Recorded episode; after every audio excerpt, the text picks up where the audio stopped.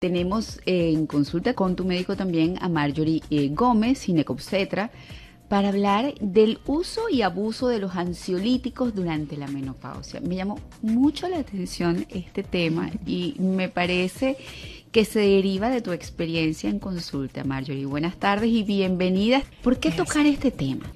Bueno, fíjate María Laura, que es tal cual como lo dijiste, es experiencia justamente de la consulta, ¿no? De lo que uno ve del día a día. Primero, para que nos puedan entender, es que cuando empezamos la perimenopausia, la menopausia, tenemos cambios, ¿no?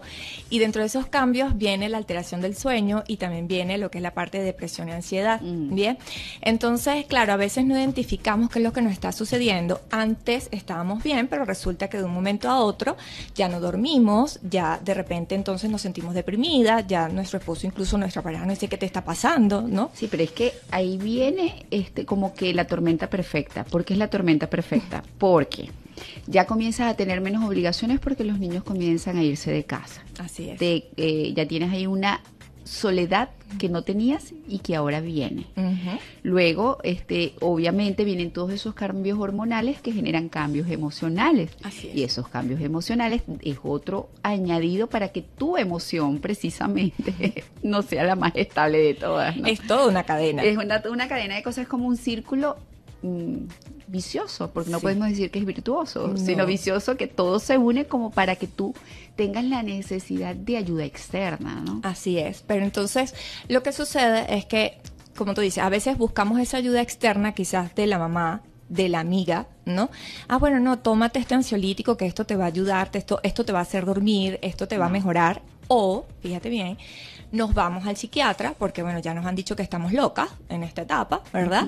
No te aguantamos y entonces vamos al psiquiatra. Porque el cambio es de carácter también. El cambio es de carácter también. Entonces resulta que ahí, bueno, nada, obviamente el psiquiatra hace su trabajo, no estoy diciendo que algunas personas, algunas mujeres no requieran de los ansiolíticos, pero quizás se hace como un uso que no debería. Un uso que no debería de ser, ¿no? Porque mm. finalmente, ¿dónde está la raíz del problema?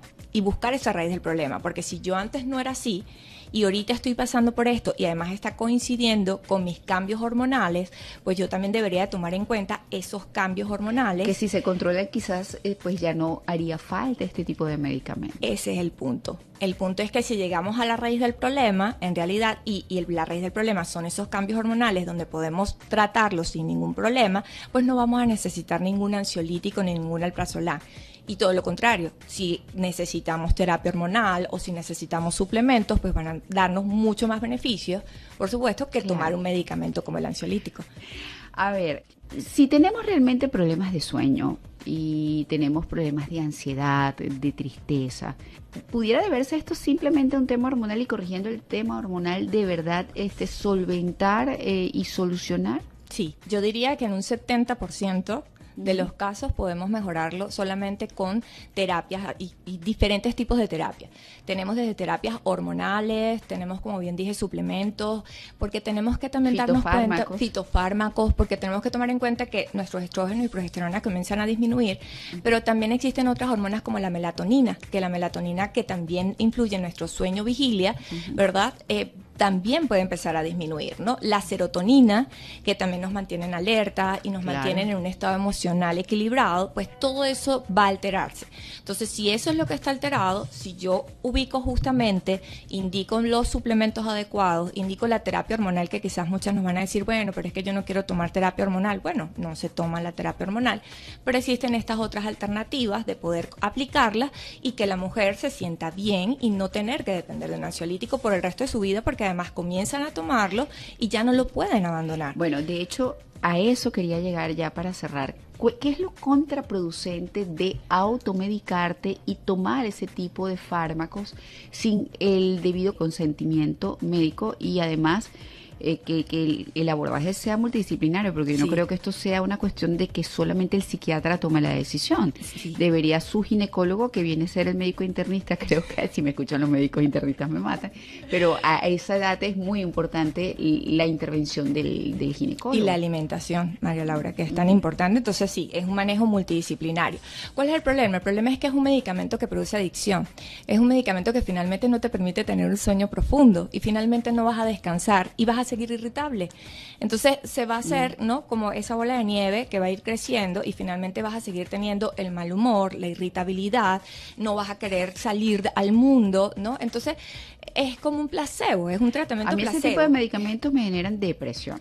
Bueno, imagínate. me ponen triste y, bueno, eh, sin energía durante todo el día. Bueno, eso es muy importante lo que estás diciendo, porque sí, cuando llega la paciente diciendo que está tomando el alprazolam, ¿ok? o está tomando el, el ansiolítico, dice eso. Bueno, es que, pero me siento fatigada, No me tengo siento- ganas, no igual tengo ganas, no tengo ánimo. Sí. Entonces, fíjate que finalmente es, es calmar un poco con una agüita tibia el síntoma que tienes que en este momento lo que quieres es supuestamente dormir o lo que quieres es mejorar la depresión y finalmente no ocurre eso, ¿no? No, no lo encuentras totalmente, pero sientes que, claro, te da un sueño de repente y sientes que aparentemente estás durmiendo lo suficiente y no es así. O sea, siguen los síntomas y siguen los malestares, ¿no? Además de otros cambios que se van a presentar en la etapa.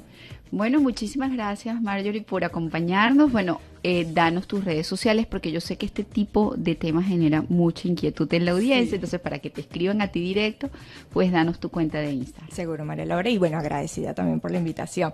Me pueden encontrar como arroba ginecoestética.